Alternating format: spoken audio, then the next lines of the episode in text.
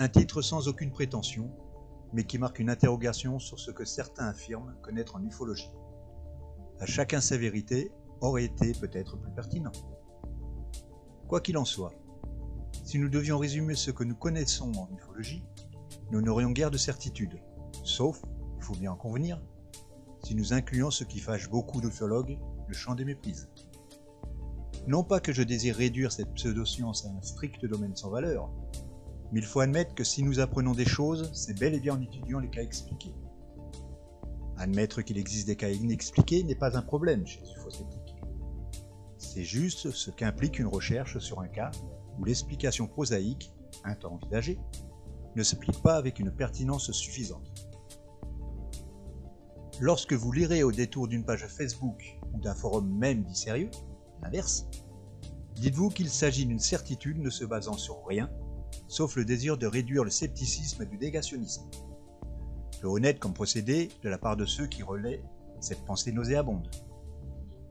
S'il est acquis que chacun en ce monde étrange qu'est l'ufologie a le droit de penser ce qu'il veut, il m'apparaît nécessaire à nouveau de redire qu'envisager une hypothèse ou une autre, selon ses attentes, son humeur que sais-je, n'est pas condamnable à partir du moment où elle n'est pas assénée comme vérité absolue.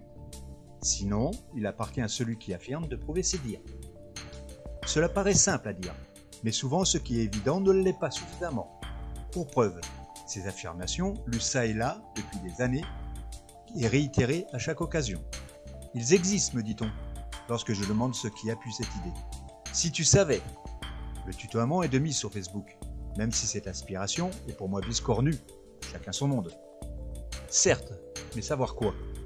Ne faudrait-il pas en dire plus ou bien se taire si nous ne désirons pas aller plus loin? Le mutisme de ceux qui savent suspect. Une guerre est et reste entre UFO-sceptiques et TC. Tenons croyants, c'est non péjoratif ici. Nous préférons chaque fois que nécessaire l'utilisation du vocable exoticien, plus juste.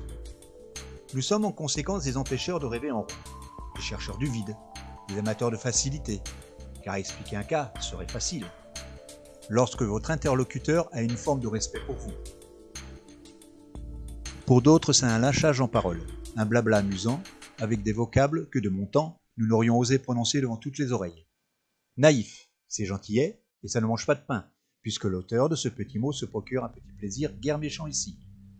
Mais que dire des Gugus, pour nous nommer, ou bien de cette taxation de nos discours en termes de arrogant, d'ignorance, de non-respect d'un témoin, mort en plus, je ne vous dis pas. Je n'insiste pas ici sur les propos qualifiant nos personnes, que je n'ose répéter tout bêtement parce que mon éducation fait barrage à ces expressions peu reluisantes, abaissantes, impolies.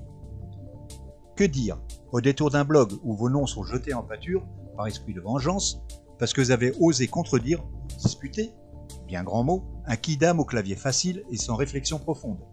L'heure de gloire est acquise aux sieurs, mais pas la pertinence du débat, et surtout à quel prix? Une chose récurrente également en ufologie. Lorsque vous soumettez vos arguments, vos avis, bref, un désir d'échange, tout cela se termine trop souvent en acte d'accusation, si, par dépit, votre interlocuteur ne vous accuse pas de censure parce qu'un message ou deux disparaît. L'accusation est alors sans appel. Et si vous avez l'audace au bout du clavier de vous défendre, de rechef, en étant courtois, cela va de soi, vous voilà mis tout en haut de la victimisation. Car ils sont retors ces gens-là. Non seulement vous vous défendez, vous expliquez le peu d'intérêt à cette pseudo-censure, mais ils retournent des faits à leur avantage, comme on le fait d'un retournement d'une veste à faire pâlir un dutron démotivé. Se défendre devient une agression, mais aussi un effet caliméro. Même si vous êtes non coupable dans l'histoire d'une quelconque censure, vous voilà avec le seul droit d'accepter l'acte d'accusation mensongère et de vous taire. Ce n'est pas l'honnêteté intellectuelle qui les étouffe. C'est un peu sec, mais parfois la gentillesse n'est pas de mise.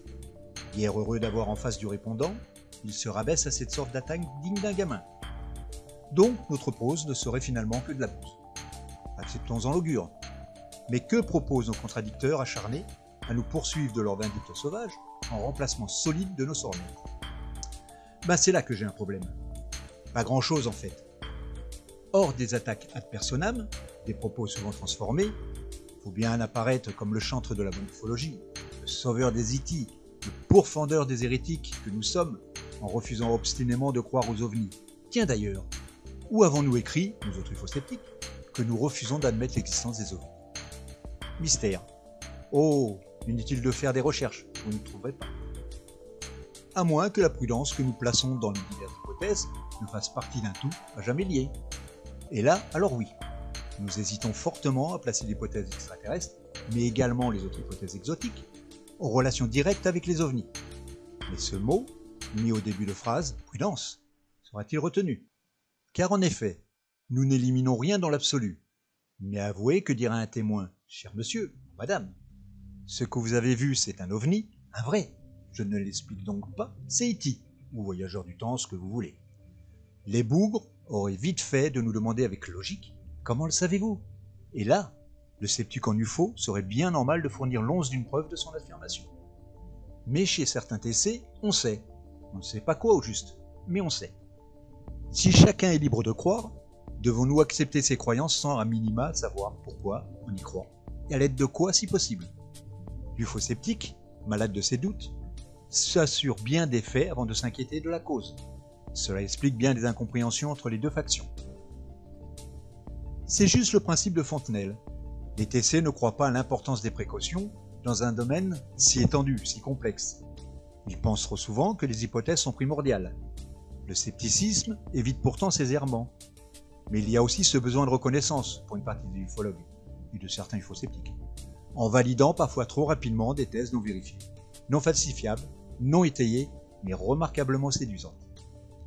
Tout comme une personne en dehors de son champ de compétences et donc en but aux erreurs, dues à une certitude, une croyance, il appartient à chacun de recouper et d'invalider ce qu'il pense être juste ou pertinent.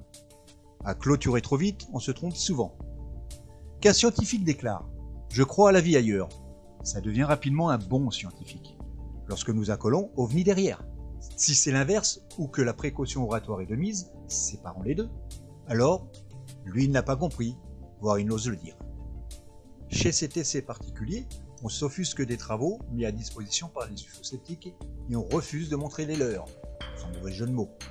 Ce qui n'empêche, qu'en guise de réponse, c'est des on travaille en comité restreint.